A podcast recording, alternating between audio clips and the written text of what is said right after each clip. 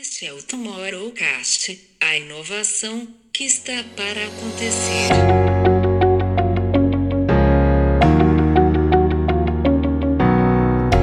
o erro que ainda está presente e que hoje em dia é detectado. Sabe-se perfeitamente que uma pessoa em cada nove que estão no corredor da morte hoje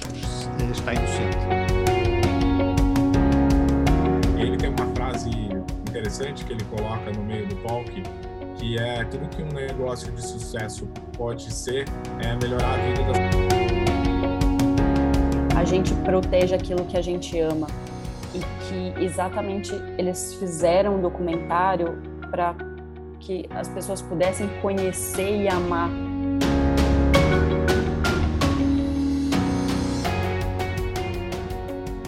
Bem-vindos a mais um Tomorrowcast. Chegamos aqui ao terceiro dia desta jornada pelo South by Southwest 2021,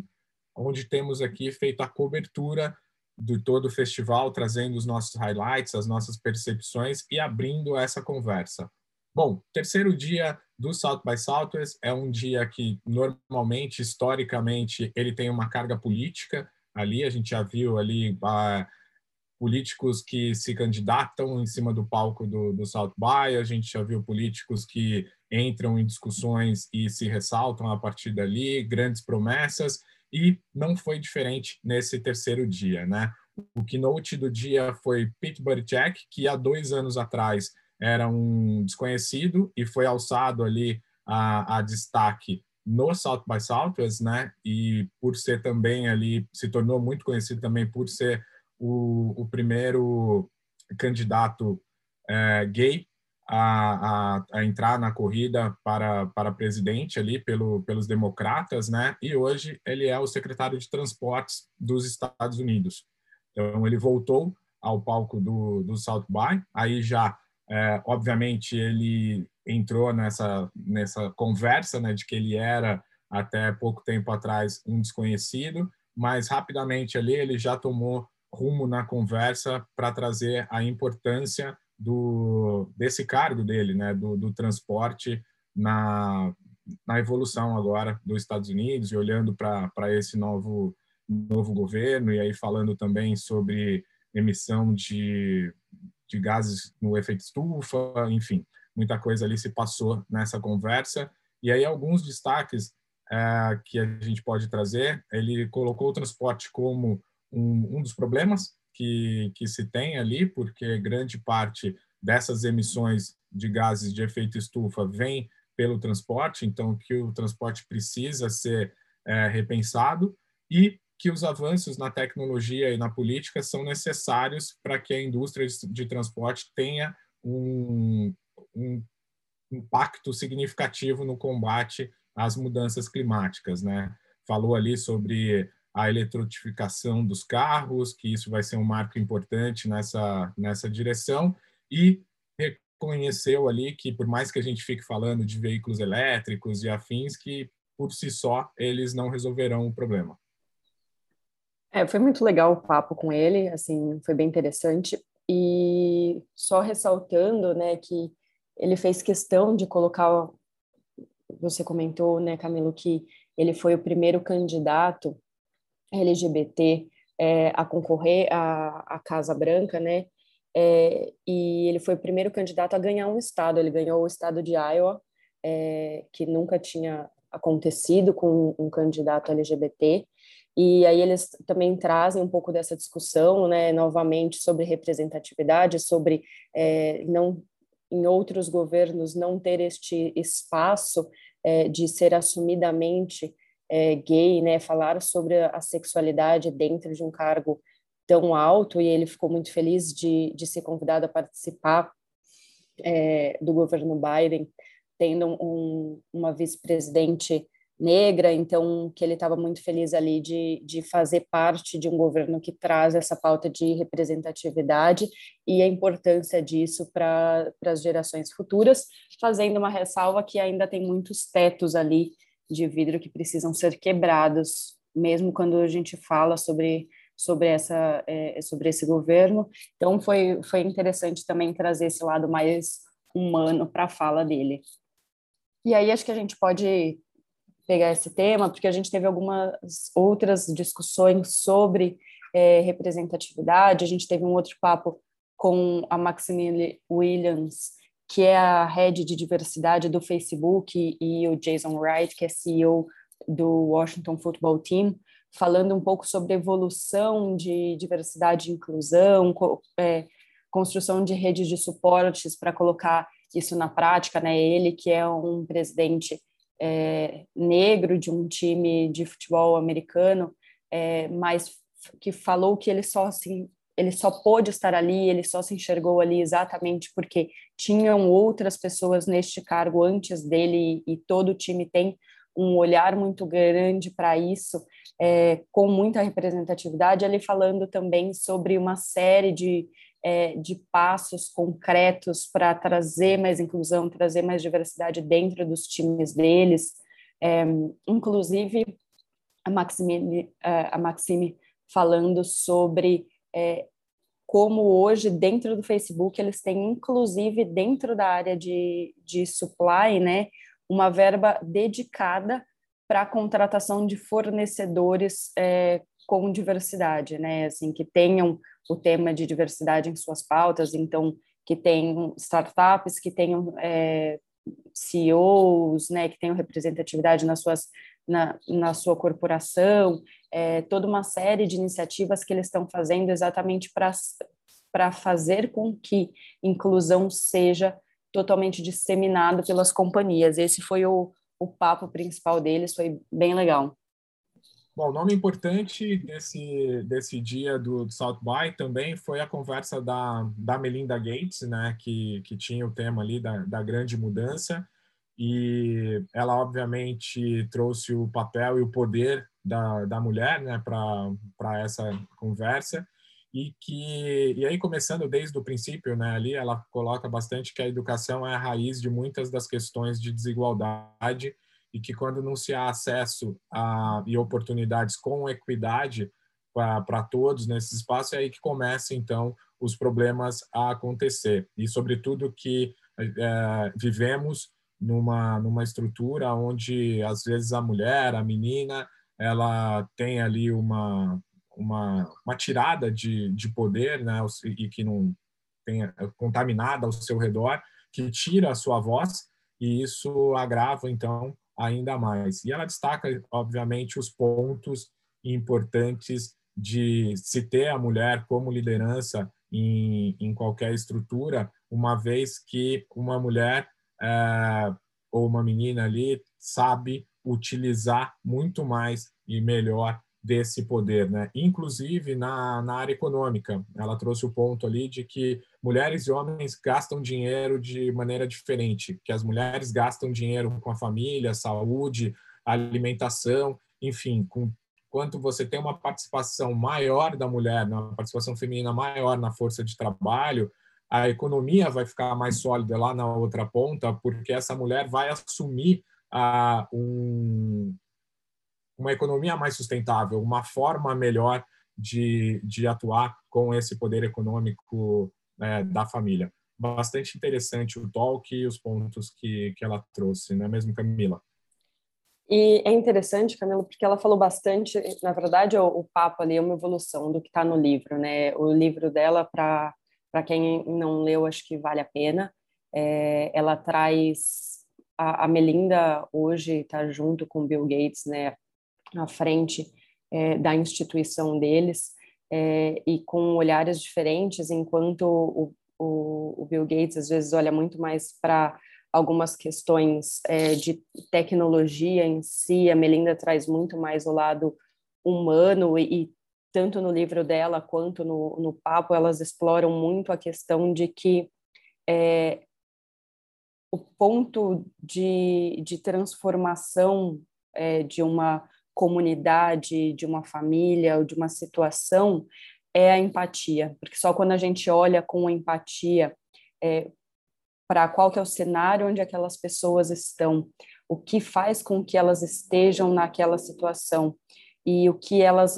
gostariam que, a, né, que você, que outras pessoas soubessem sobre ela, é que a gente consegue entender quais são os principais pontos que precisam ser transformados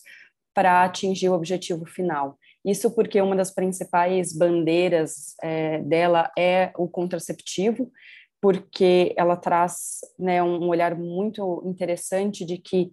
quando a gente tem é, quando uma família tem o poder de decidir quantos filhos e, e, quando isto vai acontecer, essa família se estrutura melhor, consegue dar condições de vida, alimentação, educação, até é, atenção, né, para os seus filhos muito melhor. Isso cria uma comunidade muito melhor. Então elas trazem ali é, essa discussão, vão é, evoluindo um pouco nessa conversa, mas são os principais pontos que ela traz no livro dela também. Então é, vale a pena é, vale a pena ler e também é, tem a Melinda tem um episódio no Netflix é, dentro de um dentro de uma série do Netflix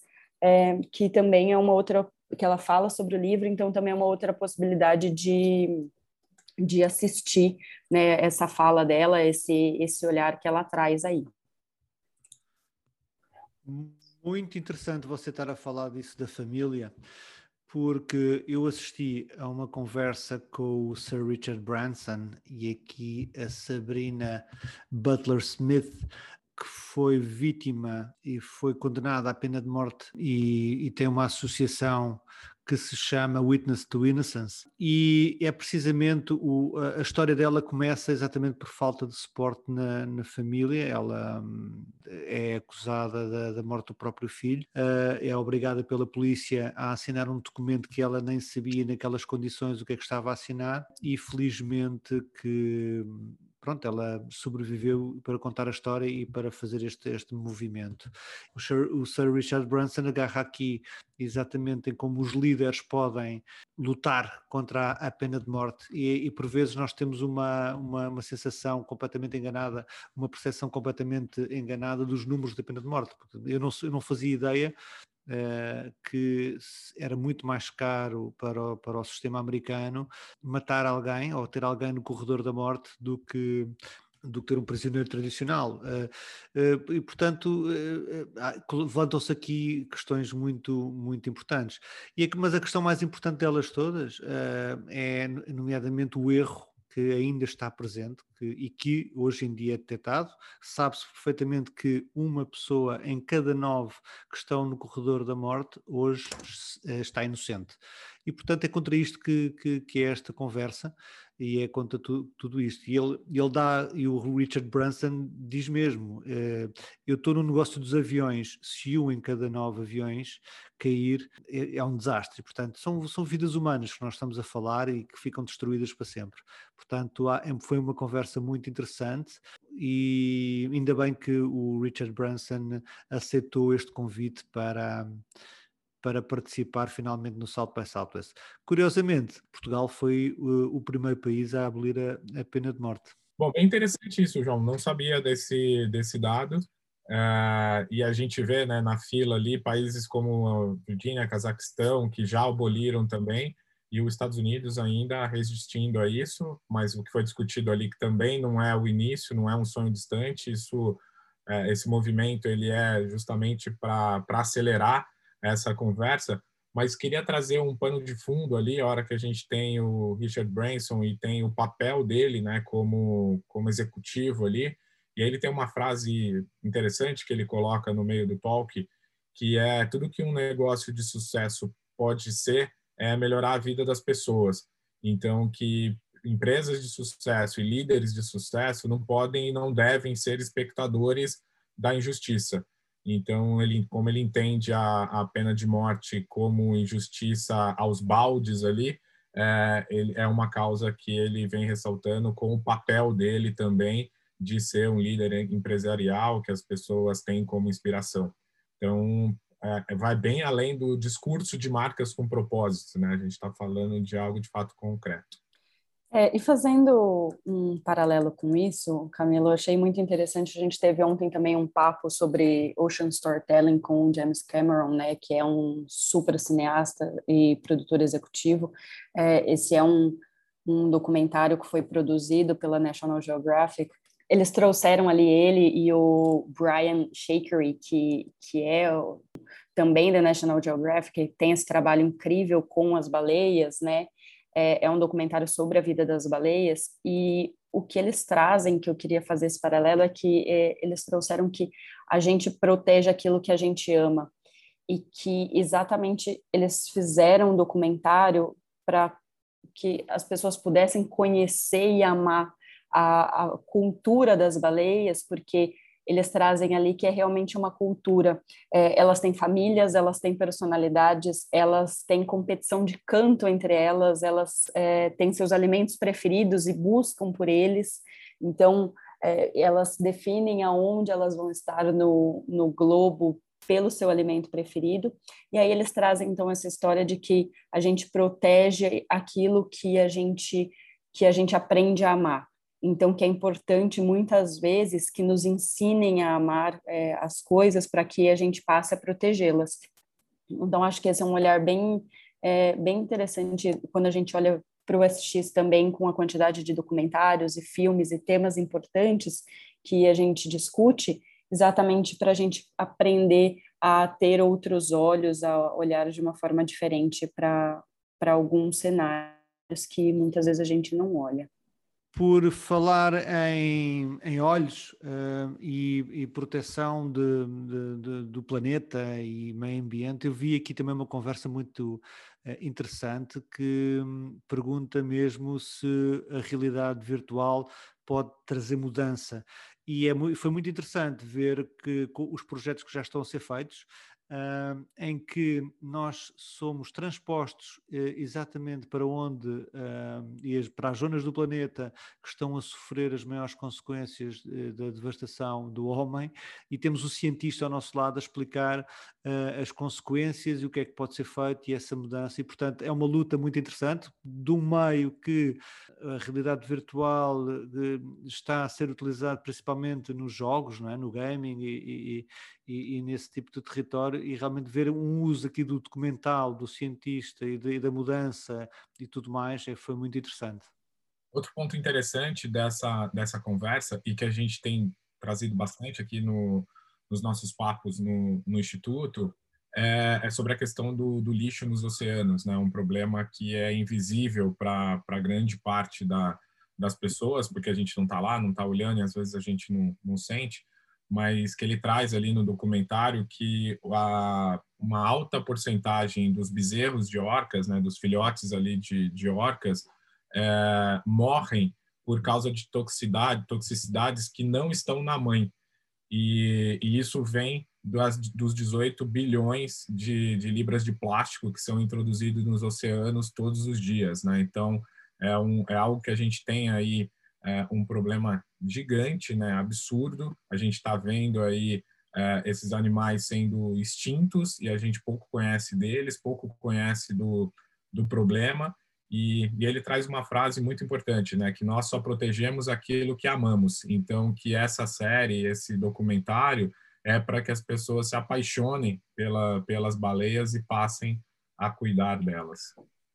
É, Camilo, com certeza o, o SX ele é campeão em trazer storytelling para a gente, né? E, e, aí um dos grandes personagens deste dia foi inclusive o Michael Lewis, né? Um, um super escritor é, com milha milhares não, né, mas assim com vários best-sellers nos Estados Unidos e no mundo inteiro. E aí falando um pouco sobre sobre o último livro dele, que que faz um pouco desse paralelo com o governo é, do Trump e, e, e até a entrevistadora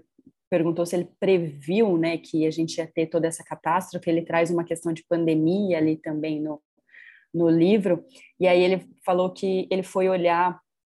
é, ele, que ele gosta muito de risco, né? Que risco é uma, um tema muito interessante para ele e que ele foi estudar um pouco da questão de risco dentro do governo, né? Dentro da estrutura é, de governo e que quando ele percebeu que o Trump era totalmente desinteressado pelo controle de riscos é, dentro da estrutura é, do governo americano, ele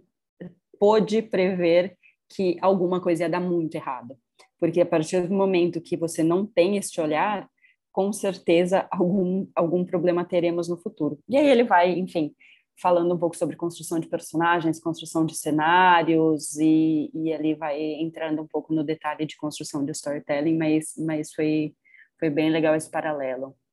E uma outra figurinha carimbada que estava presente nesse dia foi Bruce Mal, né? um, um designer é, canadense muito conhecido, que a gente acompanha ele, acho que pelo menos nas últimas três edições, é, a gente tem acompanhado as palestras dele, é interessante ver a evolução dos temas. Primeiro, a primeira palestra, pelo menos que eu participei, ele trazia muito a pauta é, da construção de marcas é, com propósito. No ano seguinte, já estava falando sobre é, os sentidos participando da construção de marca e de experiência, então o olfato, paladar, é, audição, então como é que tudo isso se misturava com a visão para construir uma experiência mais concreta de marca, e agora ele vem com uma abordagem bem diferente, que é, é Life-Centered Design. Então a gente sai do Human Centered Design para um Life Centered Design. É isso mesmo, Camila. O, Bruce, que tem sido aí um grande inspirador para a gente né, no, no, nosso trabalho, é, ele desenvolveu aí uma visão radical mesmo do que o design pode fazer. Ele defende a tese, a tese né, de que todos os designers são futuristas e ele acredita que o design pode mudar o mundo. E o que ele coloca é, bastante ali, na hora que ele traz esse conceito de life-centered design, é que a gente, com essa capacidade que a gente tem hoje e a efetividade que a gente tem hoje de buscar os problemas, é, a gente assume um papel de resolver é, esses problemas, né? E aí, num combo ali de livro lançado, de documentário lançado, ele trouxe muito disso, né? Que praticamente tudo que a gente faz hoje é, precisa ser mudado, né? Que as coisas que a gente desenvolve é, não consideram que o lixo é um problema, que a gente trata a, a natureza como uma, uma pastelaria, que a, a gente põe o desenvolvimento na frente de, de qualquer coisa. Então, basicamente, o que a gente tem feito é criar mais problemas e agora a gente precisa começar a corrigir. E o lado bom disso é que a gente tem a capacidade de, de corrigir isso. Né? Então, ele troca ali a, a o Human Centered Design, que já é algo até então avançado né, para as conversas de design, e traz esse termo do Life Centered Design. E aí fica a dica aqui, né? Ele está lançando o doc MAL, que foi, foi lançado também no South by ontem, está é, tá ali na programação, mas eu acredito que a gente consiga encontrar ele aí na, no, nas OTTs, aí na, na, nos programadores, e também o livro MC24, que oferece ali os 24 princípios para inspirar mudanças massivas, que é justamente essa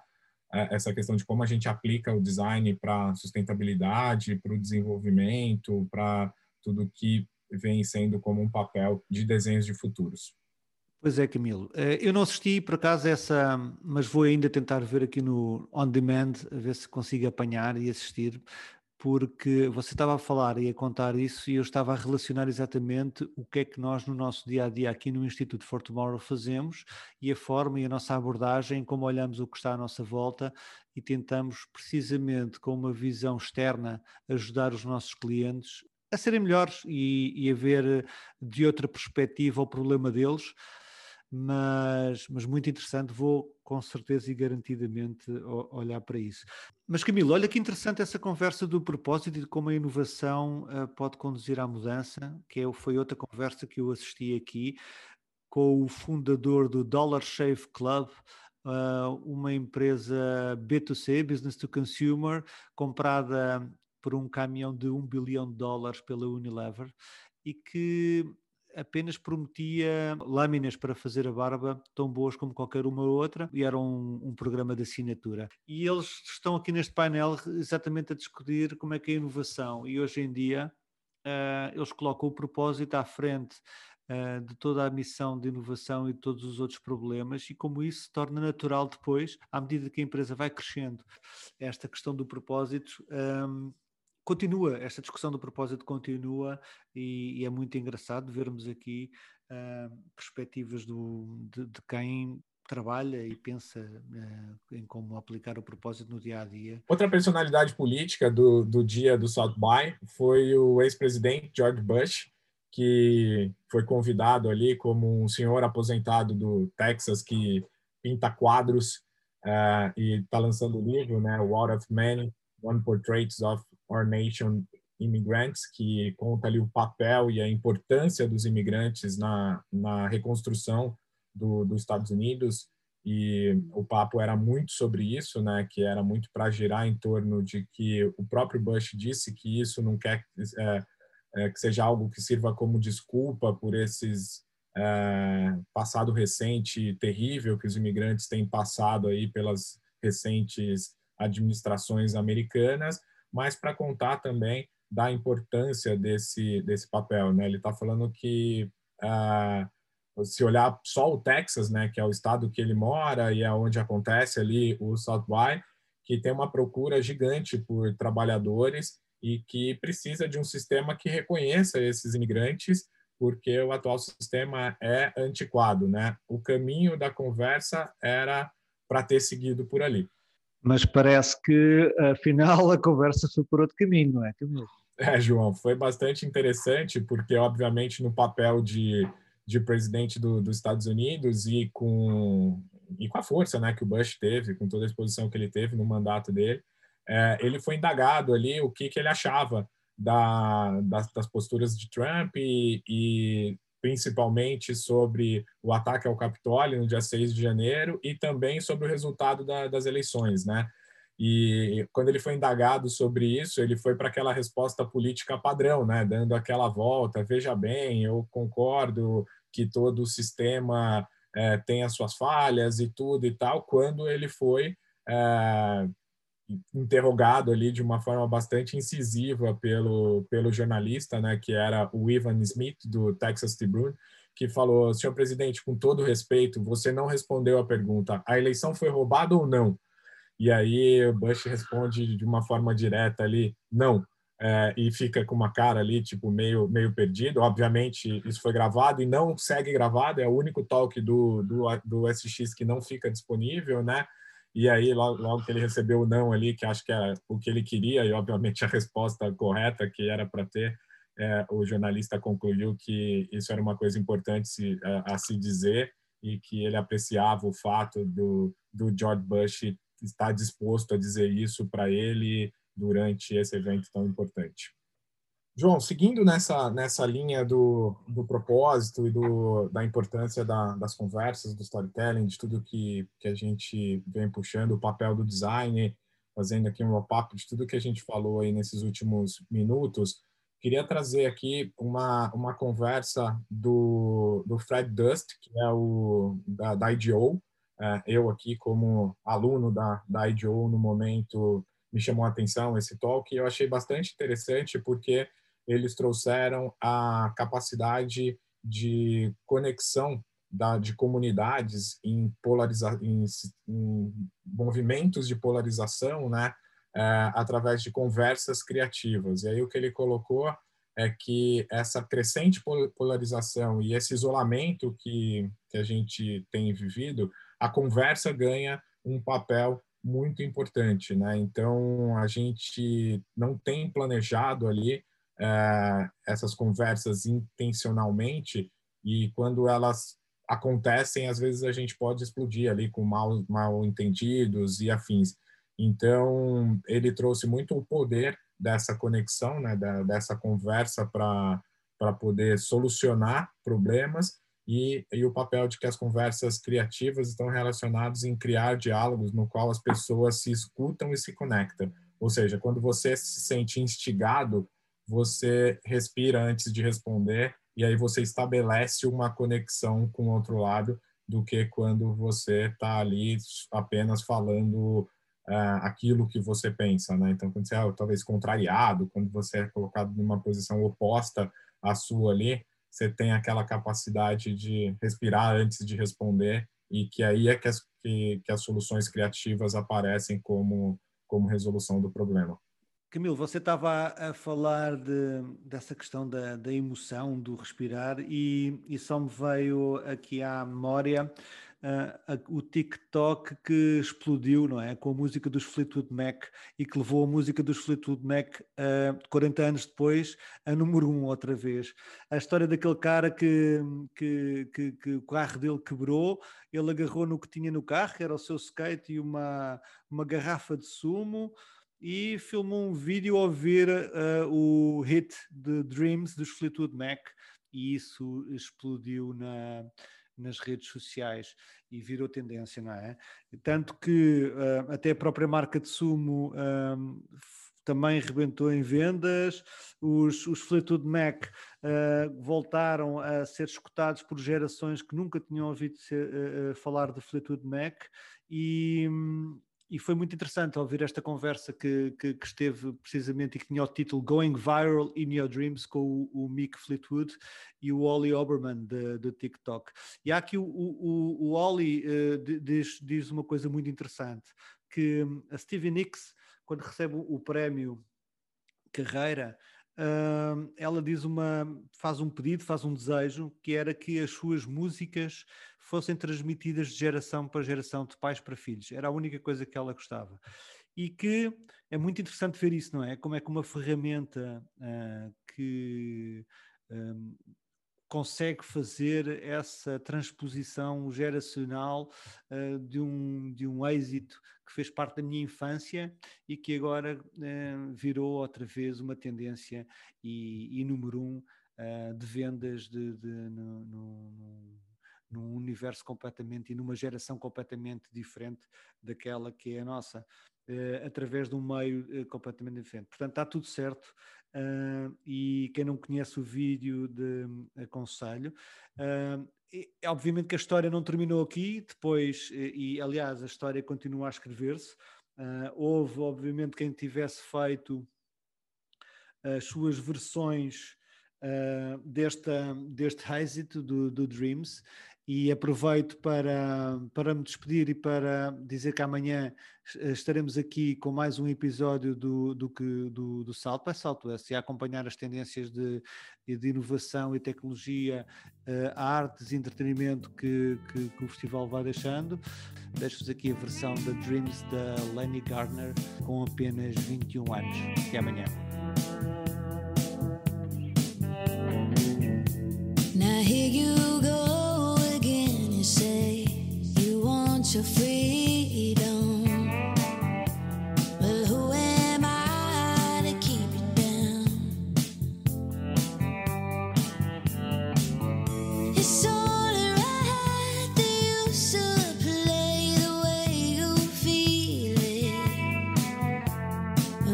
think heavily